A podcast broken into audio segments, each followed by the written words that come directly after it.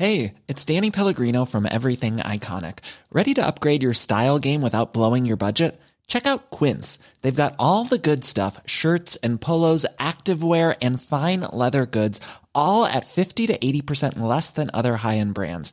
And the best part? They're all about safe, ethical, and responsible manufacturing. Get that luxury vibe without the luxury price tag. Hit up quince.com slash upgrade for free shipping and 365 day returns on your next order. That's quince.com slash upgrade.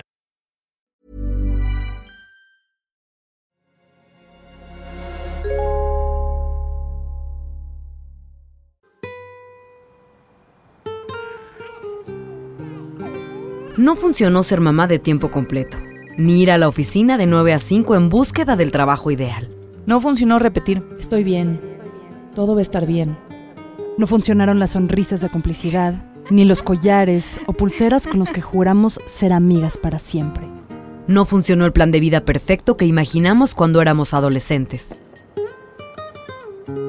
No funcionó la cuarta temporada de Remotas, exclusiva para Podimo.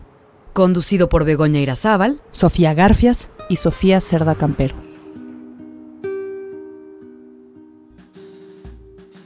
¿Siente usted que trabaja cada vez más y tiene cada vez menos tiempo, dinero, deseo e ímpetu?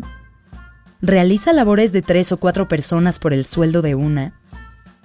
¿Desde qué edad es usted un multiempleado? ¿Tiene seguridad social? ¿Aborrece a su patrón? ¿Sospecha usted que aun si trabajara los domingos nunca tendrá una vivienda propia? ¿Cuántas veces ha deseado estampar en la cabeza de su jefe el recibo de su salario?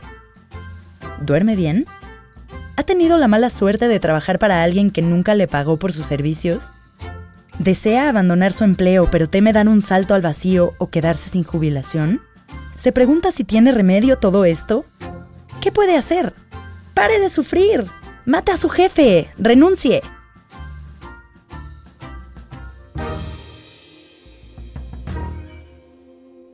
Bienvenidas y bienvenidos a No Funcionó, una temporada de remotas exclusiva para Podimo. Yo soy Sofía Cerda Campero.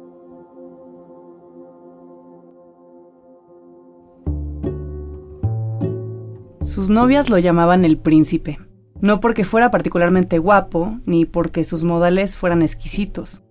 Lo que sí es que se movía por la vida como un monarca que todo lo merece. Dinero, reconocimiento, mujeres, lujos y sobre todo poder.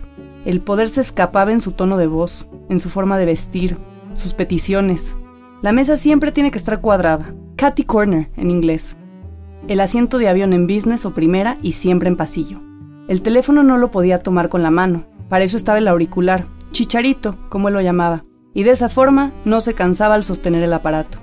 Y había que asegurarse que una cierta politóloga no estuviera en las mismas mesas de debate o conferencias que él, ya que de otra forma se iba.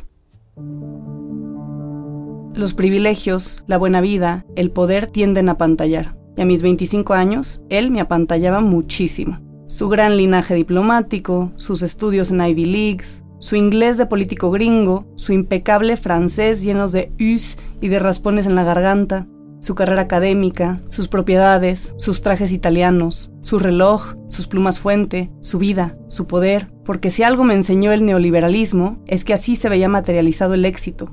Y yo estaba por abrir la puerta. Lo conocí un domingo de abril. Me citó en su casa a las 2 de la tarde para conocerme y ver si en efecto quería que yo fuera su asistente personal. Una semana antes había conocido a su otra asistente, la que llevaba más de 15 años a su lado y me explicaría todo lo que debo saber. Es un hombre brillante, pero muy exigente. No vas a parar de trabajar. Si echa de gritos a veces, no te asustes. Así es, pero claro, hay gente que se ha ido a la mitad del día y no ha vuelto nunca.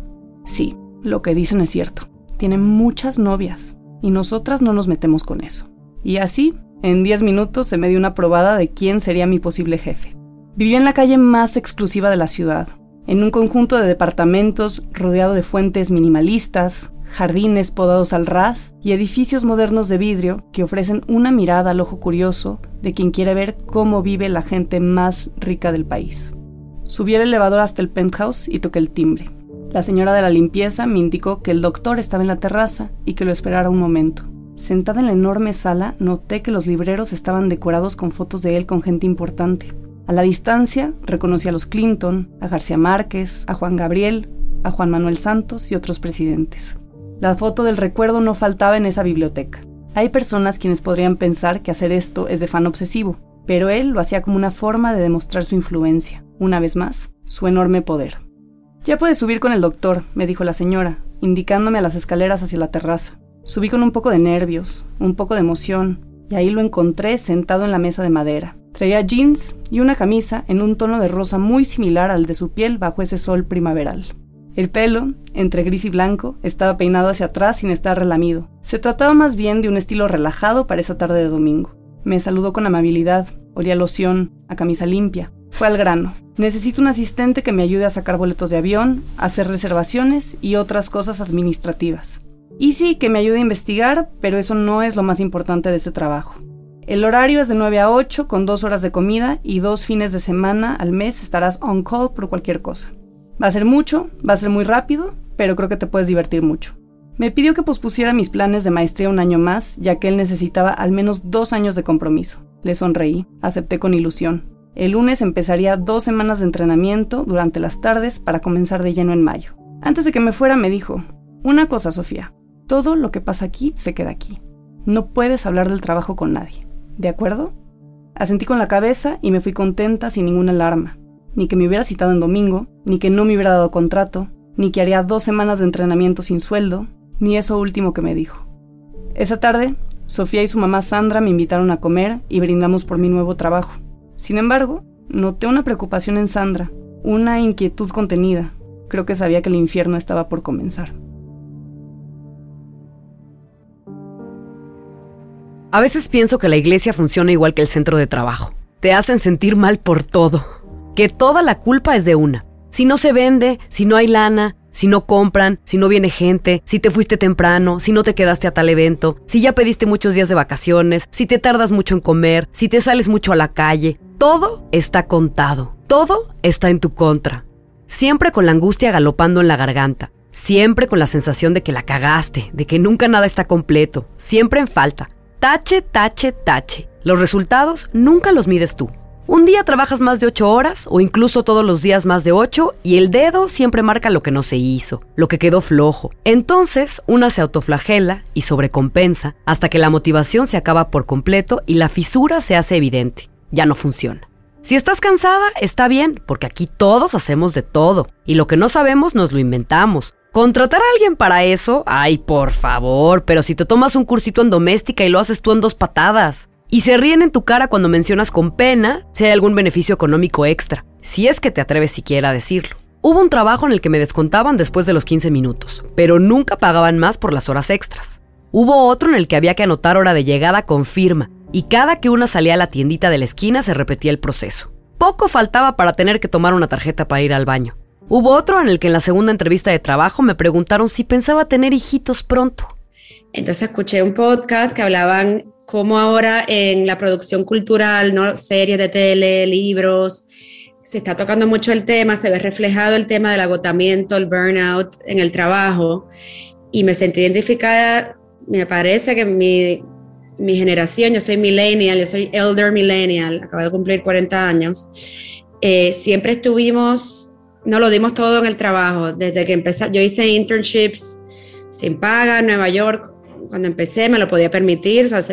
Yo era afortunada en eso, ¿no? Me podía permitir tener dos internships sin paga el verano que me gradué de universidad.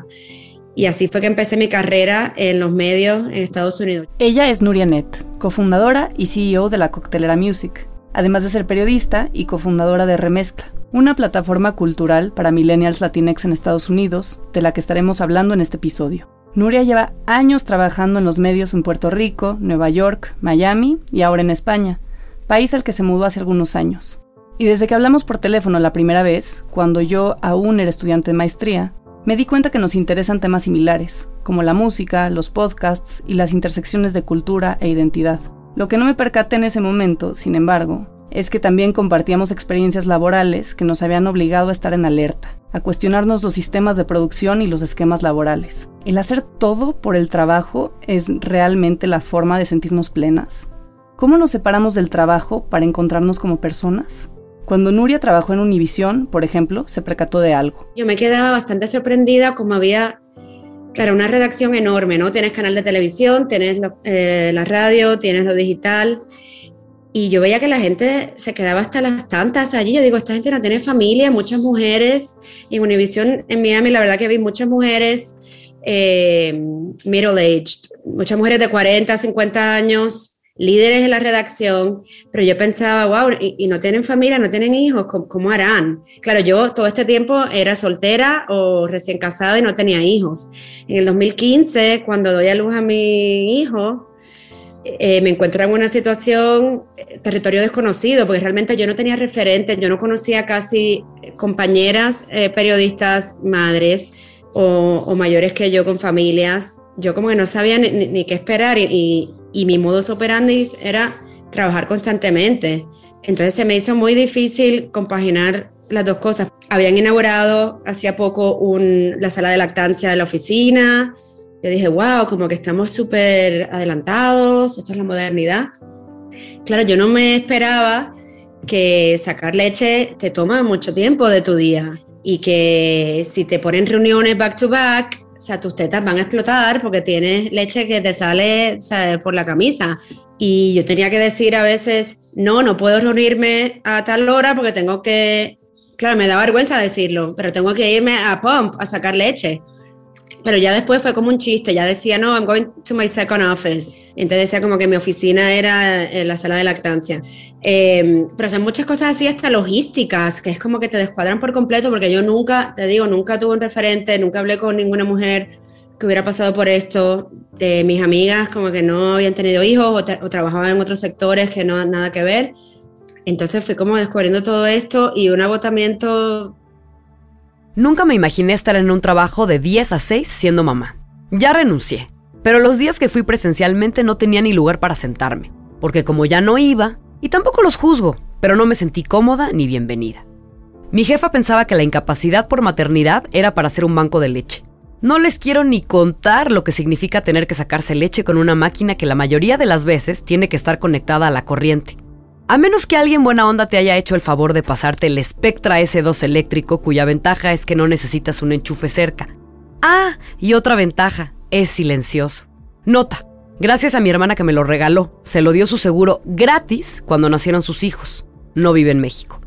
Hubo un día que se me chorreó la leche. Traía toda la blusa verde olivo con una manchita verde más oscuro. Pero qué pendeja, cómo no me puse los mentados pads si tengo los pads. Me puse el saco de nuevo, me encorvé me hice bolita. ¿Qué estoy haciendo yo aquí? ¿O es mi culpa por querer trabajar y seguir con la lactancia? ¿Me estaré apresurando a todo? La duda es la peor enemiga de una mamá nueva. Y aunque quisiera gritar lo que me había pasado, se lo comenté a una colega, la única que es mamá, en voz baja y me fui lo más pronto posible. En mi trabajo ella es la única que tiene hijas, pero ya van en la universidad. No necesitan nada de ella. El tiempo en la oficina corre de manera distinta para mí que para ellos. Tengo prisa Vivo en la urgencia, me ven alterada, sí estoy. Llego para irme y lo peor es que cancelaron la junta cuando conseguí niñera. La pasaron para otro día. ¿A quién le importa? Nunca he visto a una mujer manchada de leche. Es que somos tan cuidadosas, tan correctas, tan discretas. Nos enseñaron demasiado bien a hacernos chiquitas y a pasar desapercibidas cuando es necesario. Al escribir las palabras brecha salarial en el buscador, una de las primeras opciones para completar la búsqueda es no existe. La brecha salarial no existe. Aún así, todos los artículos confirmaban lo opuesto. Según la Bolsa Institucional de Valores, por cada 100 pesos que gana un hombre, las mujeres reciben solo 73 pesos. Y las especialistas se anotaban todas las frases, es que las mujeres no quieren trabajar, no hay demanda, es muy riesgoso contratar mujeres, todas acompañadas de adjetivos como despistadas, desatentas, descuidadas y más sinónimos. Se espera que trabajemos como máquinas.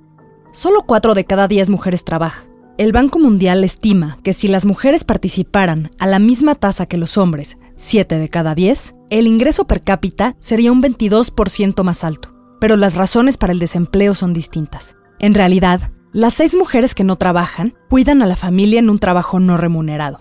Según el Consejo Latinoamericano de Ciencias Sociales, las mujeres latinoamericanas se dedican casi un día entero a la semana a las tareas del cuidado y mantenimiento del hogar, además de su trabajo formal. Más producción en menos tiempo, más producción en menos tiempo, más producción en menos tiempo. Somos las hijas de la revolución industrial. Alcanzar objetivos, acumular capital, hacer tiempo para desayunar, comer, cenar, hacer una actividad recreativa como ver la televisión y volver a empezar. Le pertenecemos a nuestra jornada laboral. Va con nosotros a todas partes. Vive en nuestros teléfonos, computadoras y en nuestras almas. Nos hemos entrenado en un sistema que implica trabajar para vivir, pero también vivir para trabajar. Hace algunas temporadas, en el episodio Los ritmos de la máquina, hablamos con la escritora mexicana Viviana Benchushan, autoproclamada activista del ocio y el tiempo libre. Los escritos para desocupados es un texto extraordinario sobre el trabajo, el ocio y el descanso. En esta publicación Vivian dice, un maestro no educa individuos, forma empleados para el futuro. Los horarios regimentados, la competencia como estímulo, la estructura de jerarquías rígidas, todo el edificio del sistema educativo está diseñado como un propedéutico de supervivencia para caminar más tarde en la selva laboral. El mercado laboral es una vorágine que tiene ojos por todos lados y que no nos da espacio para el ocio. Hay un meme muy popular que dice, no detestas los lunes, detestas el capitalismo. Los fines de semana se inventaron para el trabajo mismo.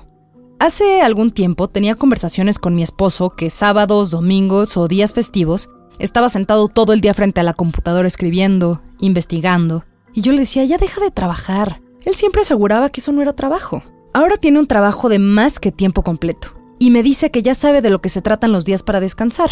Los necesita. Antes, el tiempo era para escribir los resultados de sus pesquisas. Ahora es un tiempo para un algo más. Dice Viviana Benchushan, sin tiempo libre, jamás se habría desarrollado la cultura, Nadie habría escrito libros ni cultivado las ciencias, tampoco se habría ahondado el pensamiento. La ausencia del ocio nos devuelve a la barbarie, que es más o menos el estado en el que nos encontramos ahora, luchando encarnizadamente por el bienestar.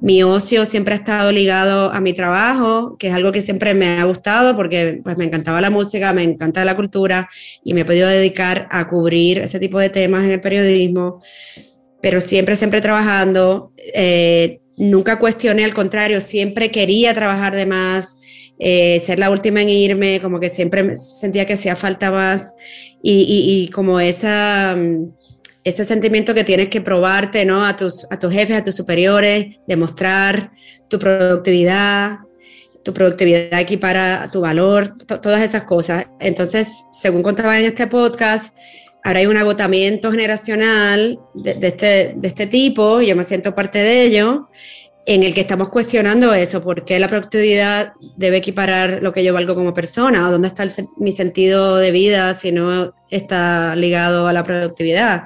Em, como que no quiero volver a trabajar tan intensamente, ahora tengo una familia, quiero disfrutar un poquito de la vida, eh, veo como mis padres se hacen mayores, eh, miembros de mi familia, mis suegros, etcétera, veo que la mortalidad se acerca cada vez más, ¿no?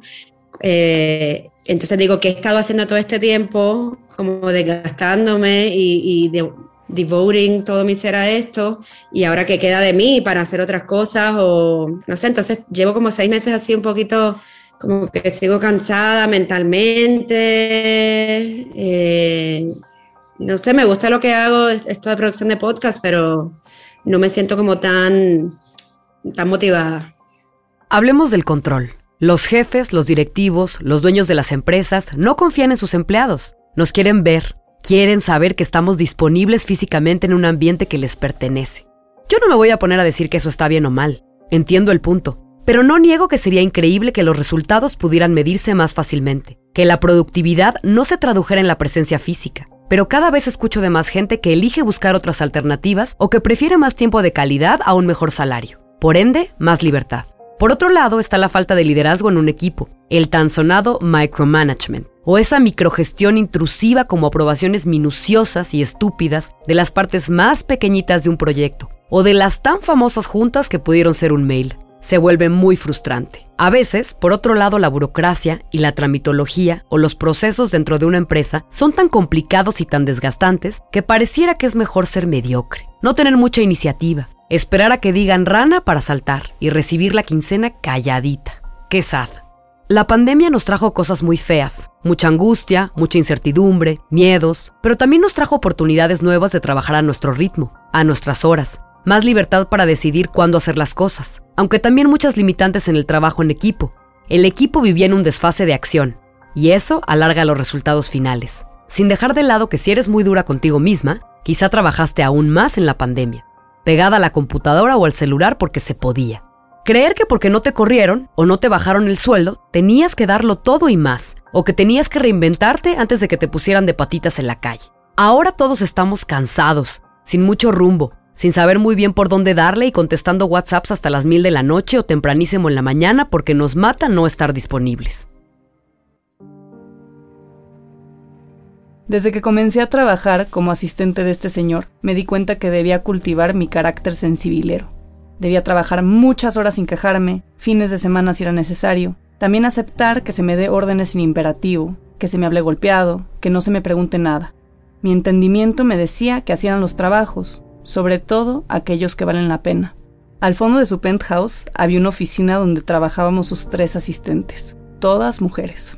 Una de ellas, la que me entrevistó en un principio, era una fumadora profesional de Malboros rojos, y yo sentía que me veía con un sentimiento que raya entre la pena, la compasión y el desprecio absoluto. La otra, quien lo ayudaba a escribir su libro, llegaba tardísimo todos los días y se la pasaba hablando con su novio por teléfono con un acento británico forzado y una voz infantil que me taladraba el cerebro. Y bueno, él desde lo alto gritaba nuestros nombres cual rey en su castillo, para que subiéramos a su oficina a ver qué se le ofrecía. ¡Sofía! Y mi corazón latía más rápido. Me temblaban las piernas. A veces cuando subía, él aún no se había bañado y estaba pegajoso del ejercicio que hacía cada mañana con su entrenador personal. Le daba un gran trago a su clamato preparado y comenzaba a darme instrucciones para que las apuntara en un cuaderno. Haz esto, esto, esto y esto. Verifica esto. Pide esto y luego crúzate al Sanborns a comprar unos DVDs para darle al asistente de tal que se los va a llevar a donde esté encerrada, que esta pobre no tiene nada de entretenimiento ya no puede de la aburrición. La pestilencia de su aliento rebotaba a distancias que me eran inconcebibles, hasta quedarse plasmado en mi nariz. Un sábado me mandó con sus maletas al aeropuerto a hacerle check-in porque no quería esperar. Sobra decir que me dijeron que eso no se podía y que él tendría que presentarse como todos los demás. Un domingo me mandó un restaurante que no tomaba reservaciones a formarme para que él y su amigo pudieran comer a las dos y media. Otra vez tuve que reservar un cuarto de hotel para una de sus novias porque llegaba la otra y no se podían cruzar. Y así una serie de eventos en los que mi tiempo, mi poder de decisión y mi autonomía no importaban en lo absoluto. Él me estaba haciendo el favor a mí de contratarme. Él era el académico, el político, el príncipe, el todopoderoso. ¿Quién era yo? Nadie.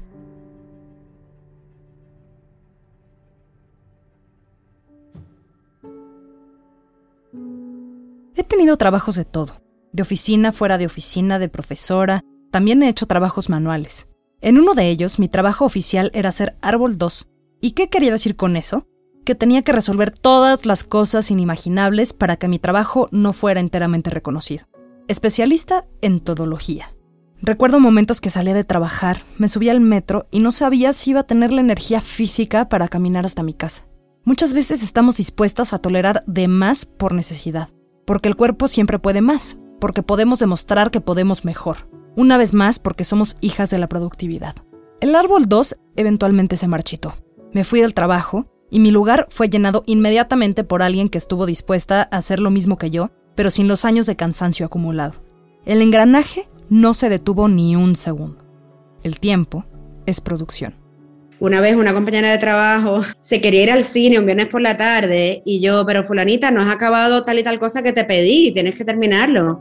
Y ella, pero es que tengo, voy a ir al cine, esto no corre prisa para hoy. Y yo, bueno, pero te pedí que lo hicieras. O sea, yo toda indignada que, que, que esta reportera no hizo su trabajo. Entonces me dice a mí, es que te preocupas demasiado por el trabajo, you care too much.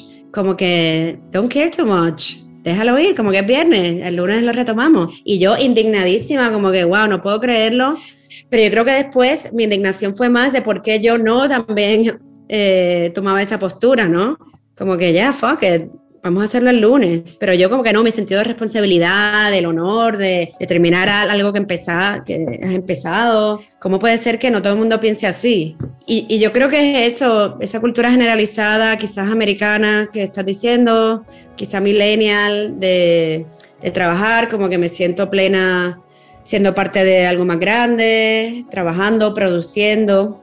Yo creo que ahora yo me sorprendo mucho con la generación Z, ¿no? O hasta los millennials más jóvenes que dicen, no, yo a las seis me desconecto, no, mi salud mental, ¿no? Tener muy presente como todos estos conceptos y estos límites y, y se les enfrentan, entre comillas, a sus jefes y dicen, no, no voy a hacer esto. Como que me siento como cuando yo tenía 23 años no le decía que no a mi jefa, o sea, yo decía que sí a todo y no me atrevía a contradecir. Y ahora es como que se ha pasado al otro extremo de, no, no quiero hacer esto, te voy a denunciar por esto, o sea, como que me hubiera encantado tener esos recursos y ese atrevimiento por un lado.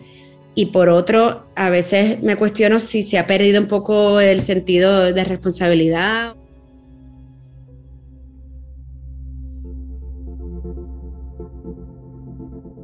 El tiempo que trabajé con este hombre lo viví con mucha ambivalencia. Por un lado, me gustaba sentirme importante, soltar su nombre a la mitad de una conversación para pantallar, decirle a mis amigas que mi trabajo era como House of Cards. Estaba aprendiendo muchísimo. Que el señoro era grosero pero brillante.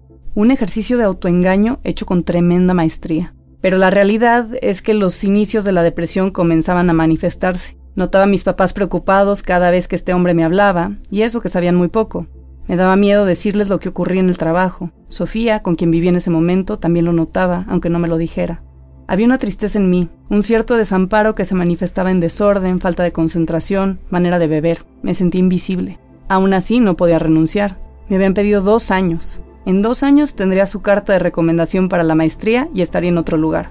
Pasarían rápido. Había que aguantar. Quizá hay pocas cosas más poderosas o emotivas, o no sé ni qué adjetivo ponerle, que tener un negocio propio. Cerrar una venta, ver el círculo del proceso completarse, materializar el esfuerzo. Pero vaya que es la cosa más complicada que he experimentado. En otros episodios he hablado de la galería que cofundé y que luego dirigí. No funcionó decir que sí a todo.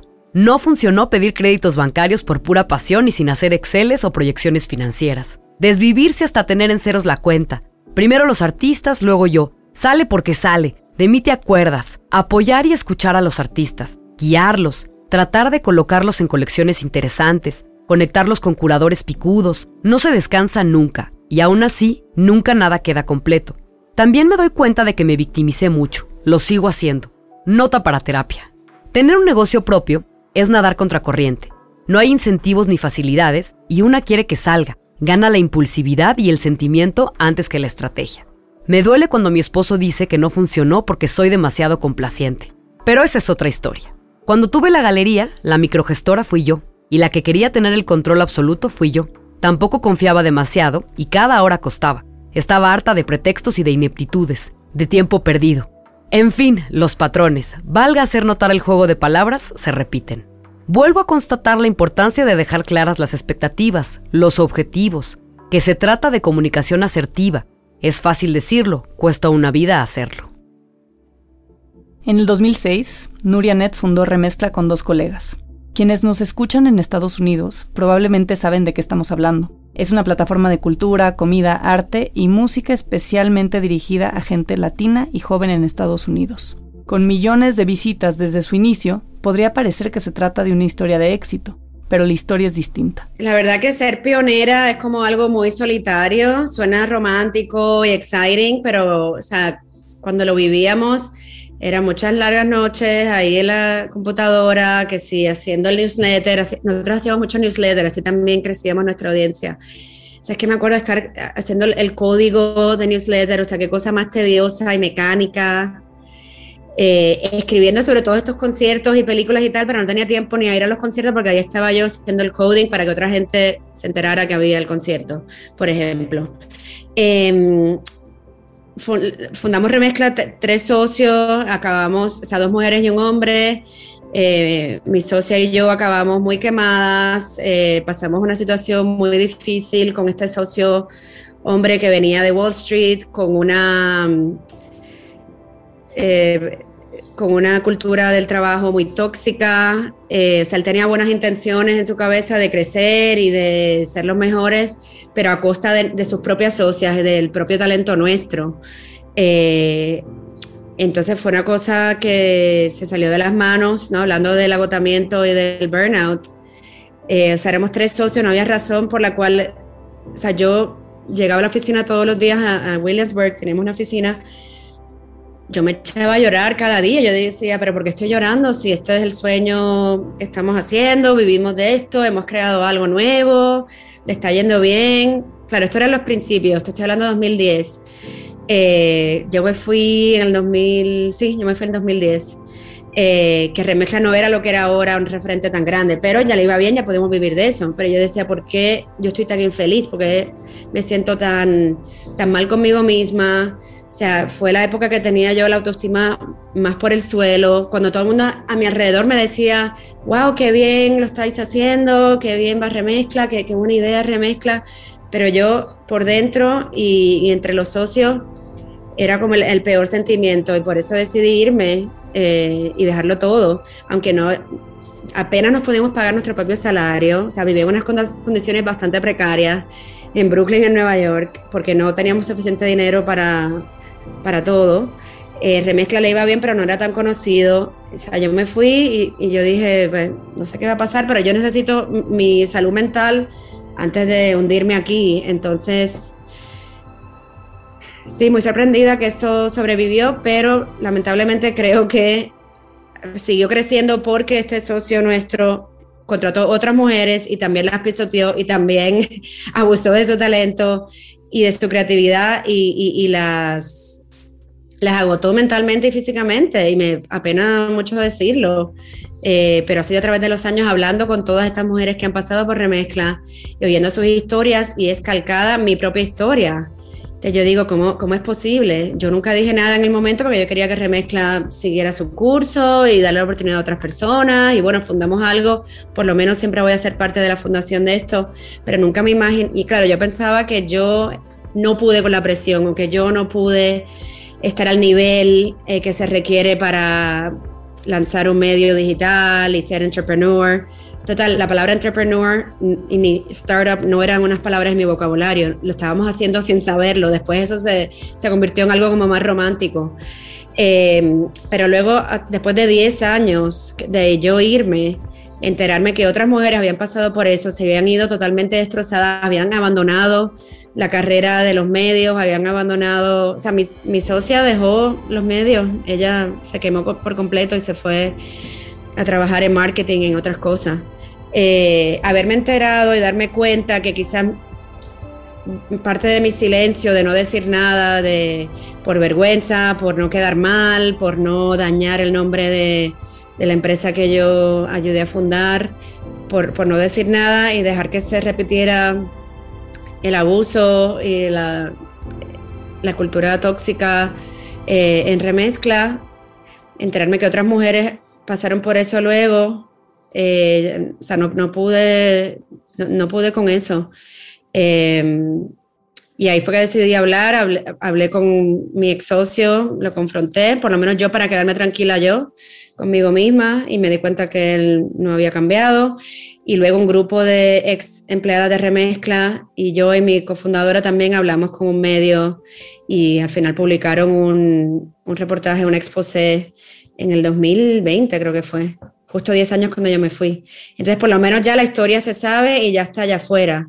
Eh, así que ya por lo menos me pude quedar un poco más tranquila con eso y darme cuenta que no es solo mi problema o fue algo que yo no pude, sino que el problema no era mío, no era algo externo, era otra persona eh, que no se comportó bien. Y es que Nuria menciona algo muy importante. Tendríamos que cuidar la salud mental antes del trabajo. Y ojo, acá un tema. Tanto Nuria como nosotras estamos en posiciones que nos permiten dejar el trabajo para buscar otras formas de ingreso en lo que nos ocupamos de nosotras mismas. Esta no es la realidad de la mayoría que no puede por ningún motivo prescindir del trabajo. Y muchas veces se trata de los trabajos más invisibilizados y peores pagados. Es urgente traer el trabajo y la salud mental a las políticas públicas para generar sociedades de cuidado. La política de cuidados incluye tanto el trabajo remunerado como el no remunerado y requiere del reconocimiento del cuidado como un derecho. Derecho a ser cuidado, a cuidar y a cuidarse. La gran mayoría de los servicios de cuidado en México se realizan con actividades no remuneradas dentro de casa. Según la encuesta nacional de ocupación y empleo, cerca de 22 millones de personas no pueden buscar un empleo en México porque ya se dedican al cuidado del hogar. El 93% de ellas son mujeres. Las políticas de cuidado buscan mejorar la salud, la educación, el trabajo y la protección social, pero en el país, incluso las personas que cuentan con un trabajo en el sector formal no cuentan con prestaciones ni derechos laborales.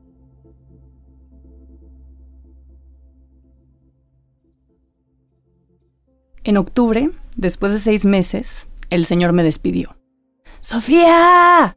Y subí a enseñarle temblorosa la tabla de Excel con sus impuestos. Los revisamos vagamente hasta que al final dijo, vamos a tener que terminar el próximo mes. Se me cayó el corazón. ¿Cómo? Sí, mira, fulana ya acabó lo del libro y no tiene trabajo aún, y pues ella y yo llevamos trabajando juntos muchísimos años, entonces hay cierta lealtad. No me acuerdo de lo demás. Algo de mi carácter tan lindo, algo de ser encantadora, otra cosa sobre mi falta de atención. Quizá vendría bien que te revises, ver si tienes déficit de atención. De pronto volví a tener 15 años en un salón de clases viendo un pizarrón sin entender nada. De pronto volví a escuchar al profe que me dijo que nunca pasaría el bachillerato internacional. De pronto volví a ver al chico que me gustaba y me decía que aunque le caigo bien, no quiere andar conmigo. Inseguridades a tope. Me dijo que si quería podía tomar aire, que me tomara la tarde libre y que me ofrecía todos sus contactos para encontrar otro trabajo. Pero para este momento la depresión ya se había instalado en mi cuerpo. Le hablé a mi papá llorando y aunque noté un enorme alivio en su voz, sentía que los había defraudado, que me tendrían que volver a cuidar por mi responsabilidad, por mi culpa, por mi culpa, por mi gran culpa. Llegué a mi último día en esa oficina tardísimo y apestando a Cuba. La noche anterior había salido con mis amigas y me había bebido todo lo que encontraba. Le di asco a las otras asistentes, estoy segura. Incluso una de ellas dijo que de pronto le llegaba un olor como a cruda o alcohol. Me despedí a las 3 de la tarde y no las he vuelto a ver desde entonces. Ese día mi abuela me llevó a comer y me dijo que sacara la fuerza, que ningún trabajo merecía hacerme sentir así. Me abrazó con todo y mi olor a Cuba y me dijo que a la chingada con ese señor, a pesar de que unos meses antes había dicho que ya nunca se perdía su columna. Jamás la volvió a leer. Pues mira, por un lado sí, o sea, como que me, he desvivido por el trabajo, me he pasado de mis límites quizás por trabajar, pero por otro lado, también he sabido decir, ¿sabes qué? Lo dejo todo y empiezo de cero, hago otra cosa. No sé qué voy a hacer, pero aquí no puedo estar, en esta situación no puedo estar. Hay que hacer eso algunas veces, tomarse riesgos. No tienes que tener un plan o una idea súper precisa de lo que vas a hacer, pero si sientes que no estás cómoda en una situación o que las cosas no pueden cambiar, cambia tu propio rumbo, o sea, da, el salto si te lo puedes permitir de alguna manera Em, y las cosas luego van surgiendo, como que yo nunca he tenido un plan maestro, como un camino súper dirigido, sino que se ha dado a través de mis experiencias y las circunstancias del momento. A mí me hubiera gustado saber hacer eso, saber decir que llegué a mi límite, pero a mis 25 años mis nociones de justicia y visión laboral eran aún un tanto limitados. Este señor, cuyo nombre aún no me atrevo a decir, me corrió sin liquidación o aguinaldo, solo con la promesa de enviarme una copia de su nuevo libro, misma que jamás llegó. Me dejó rota, con la autoestima por los suelos y una falta de seguridad en mí misma que espero no volver a sentir. Tardé más de ocho años en identificar su violencia, su maltrato, su abuso laboral. Un año después de que me corriera me mudé a Nueva York y aquí sigo desde entonces.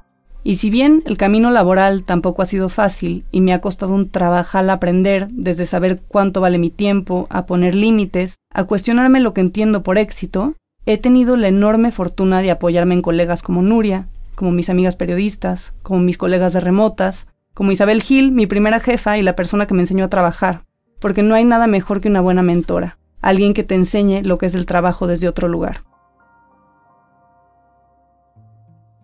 Tuve una mentora y amiga.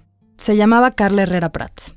Era artista, académica y fundadora de Soma Sommer, un programa académico de arte que tengo la suerte de coordinar ahora. De Carla aprendí muchísimas cosas de lo que soy hoy. Desafortunadamente nos dejó del plano terrestre. Le escribí el siguiente texto a manera de homenaje. Carla siempre tenía prisa. Era urgente hacer lo que todavía no sabía que tendría que hacer. Vivía en dos usos horarios simultáneamente, la Ciudad de México y Nueva York. Su mente trabajaba al ritmo de un reloj de cuerda en constante aceleración.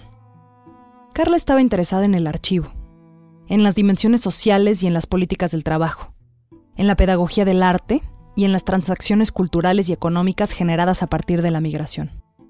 Para mí, fue una maestra de rigor académico en todos estos temas y además una ancla emocional que me ayudó a convertirme en quien soy hoy. La vi en un avión de la Ciudad de México a Nueva York. Carla estaba sentada sola en una fila concentradísima, escribiendo en su computadora. Me había cambiado de lugar para poder estirar las piernas en ese vuelo semivacío. Nos reconocimos y le sonreí. La había entrevistado el año anterior durante Soma Sommer, como una de las actividades del servicio social de mi licenciatura en la Ciudad de México. Ahora, las dos vivíamos en Nueva York. Yo me había mudado para estudiar un grado en fotografía. Bajamos del avión y con prisa me dijo que la buscara en los próximos días. Platicaríamos. Hacia el verano del mismo año, cuando terminé mi programa, nos encontramos debajo de una carretera elevada al sur de Brooklyn. Hablamos sobre su práctica, sobre Soma Sommer. También hablamos sobre el grado que yo acababa de terminar y me dijo que tenía una oportunidad de trabajo para mí. Cerramos el pacto con café americano de un dólar y una dona. Sería su asistente. Cuando me mudé a México por una temporada larga, hablábamos todos los domingos para que le leyera lo que estaba escribiendo y me pedía que le explicara el porqué de cada una de las letras. Retomo una frase que Anthony escribió en un memorial para Carla. Ella siempre estaba lista para reescribir. He reescrito veces y más veces mis proyectos. En el 2018 regresé a vivir a Nueva York. Quedamos de vernos en un cafecito para ir a recoger a Natalia a la escuela y después ir a cenar. En el trayecto me platicó que estaba recién diagnosticada con cáncer. ¿Cómo comunicar que tu cuerpo carga una enfermedad cuando aún por fuera no se ve? Estuvimos en silencio a lo largo de una cuadra o más. Recogimos a Natalia. Se rompió el silencio y cenamos hamburguesas. Me despedí de Carla en su casa, un día que me pidió que fuera a hacer inventarios de su obra. Con unos ojos sabios y precisos, me pidió que pronunciara en voz alta que me comprometía a cuidar y preservar su archivo. Ese último día que la vi, me pidió también que empacáramos para regalo unas acuarelas sobre madera que integraban la pieza que se filmó para Gated Commune. Carla fragmentó la obra en pedazos y los regaló a sus personas queridas. Ella pensaba que algún día, las personas que recibimos este regalo, nos reencontraríamos para volver a ensamblar la pieza. Esta acción significaría convocarla, hacerla presente. Ese mismo día me pidió que me llevara las plantas de su casa, pues ella y su familia emprendían camino a la Ciudad de México. Me llevé tantas macetas como pude. Crucé la calle cerca de donde me había caído hacía nueve años y me senté con los ojos mojados. Proyectar su ausencia, me hacía sentir orfandad. Meses más tarde, me mudé a México y decidí traer las plantas ilegalmente.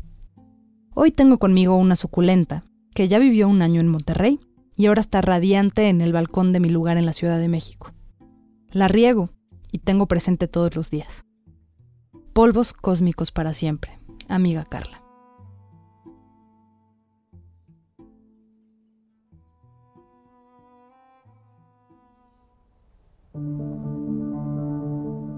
No todo funciona y el trabajo es un claro ejemplo de ello, pero siempre vale la pena considerar que si se puede, la salud mental va primero y que no hay que vivir ninguna experiencia de abuso en soledad. Para eso están las amigas, y está perfectamente bien no tener un plan. Este episodio es para Carla, para Nuria, para Sandra, para Isabel, para todas las mujeres que nos han enseñado a trabajar.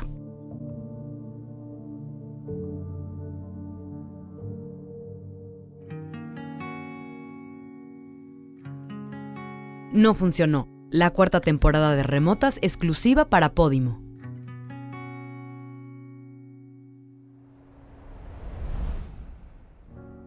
En el próximo episodio. Yo creo que una cosa muy importante en la toma de decisiones es la discriminación. O sea, es, un lugar donde sí hay que discriminar, que no en la vida, ¿no? A la gente. Pero yo, yo creo que hay que saber quitar la paja y primero dejar de pretender que somos tan indispensables, porque nos vamos enrollando y, aceptando muchas cosas, este, pensando que qué pasa si no voy, o sea, qué pasa si no voy a la reunión que me invitaron, qué pasa si no voy a la fiesta, qué pasa si no hago la fiesta, ¿Qué, o sea, como, ¿qué van a decir? ¿no? entonces, tenemos muy mal puestas nuestras prioridades. Entonces, para mí es como cada vez más claro pensar qué quiero hacer, qué no quiero hacer, qué no hace falta y qué en el camino, o sea, como que siempre hay la opción a cambiar el plan. Quiero decir, a lo mejor acepté cosas que en ese momento, y hablo de actividades o de contratos en relaciones o de cosas, aceptas cosas que cuando llega el momento o que después de un tiempo dices, ¿sabes qué? Me equivoqué. O sea, no, La verdad es que no, estoy agotada. En términos de dinero o de gusto por el trabajo, saber a qué sí decirle que sí, a qué cosas decir no y cómo dejar de hacerse güey en el camino.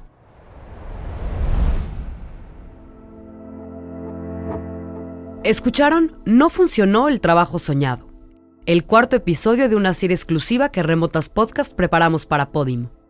Gracias a Nuria Net por enseñarnos que hay muchas estrategias distintas de trabajo el guion es una colaboración entre Begoña Irazábal, Sofía Garcias y Sofía Cerda Campero. La producción ejecutiva fue de Sofía Cerda Campero.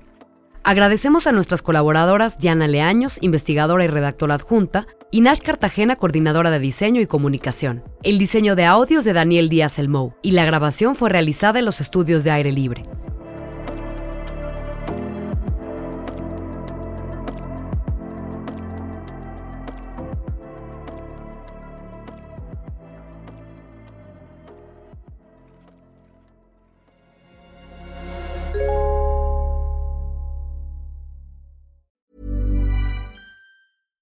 Hi, I'm Daniel, founder of Pretty Litter. Cats and cat owners deserve better than any old fashioned litter. That's why I teamed up with scientists and veterinarians to create Pretty Litter. Its innovative crystal formula has superior odor control and weighs up to 80% less than clay litter. Pretty Litter even monitors health by changing colors to help detect early signs of potential illness. It's the world's smartest kitty litter. Go to prettylitter.com and use code ACAST for 20% off your first order and a free cat toy. Terms and conditions apply. See site for details. If you're looking for plump lips that last, you need to know about Juvederm lip fillers. With Juvederm Volbella XC and Juvederm Ultra XC, your lip look, whether it's subtle or bold, can last up to one full year with optimal treatment and no additional maintenance. Find a licensed specialist and see if it's right for you at Juvederm.com today. That's J U V E D E R M.com. Add fullness to lips in adults over 21 with Juvederm Volbella XC or Juvederm Ultra XC. Do not use if you have severe allergies or a history of severe allergic reactions, or if you're allergic to lidocaine or the proteins used in Juvederm. Tell your doctor if you have a history of scarring or taking medicines that decrease the body's immune response or that can prolong bleeding. Common side effects include injection site redness, swelling, pain, tenderness, firmness, lumps, bumps, bruising, discoloration, or itching. As with all fillers, there's a rare risk of unintentional injection into a blood vessel, which can cause vision abnormalities, blindness, stroke, temporary scabs, or scarring. For full important safety information, visit juvederm.com.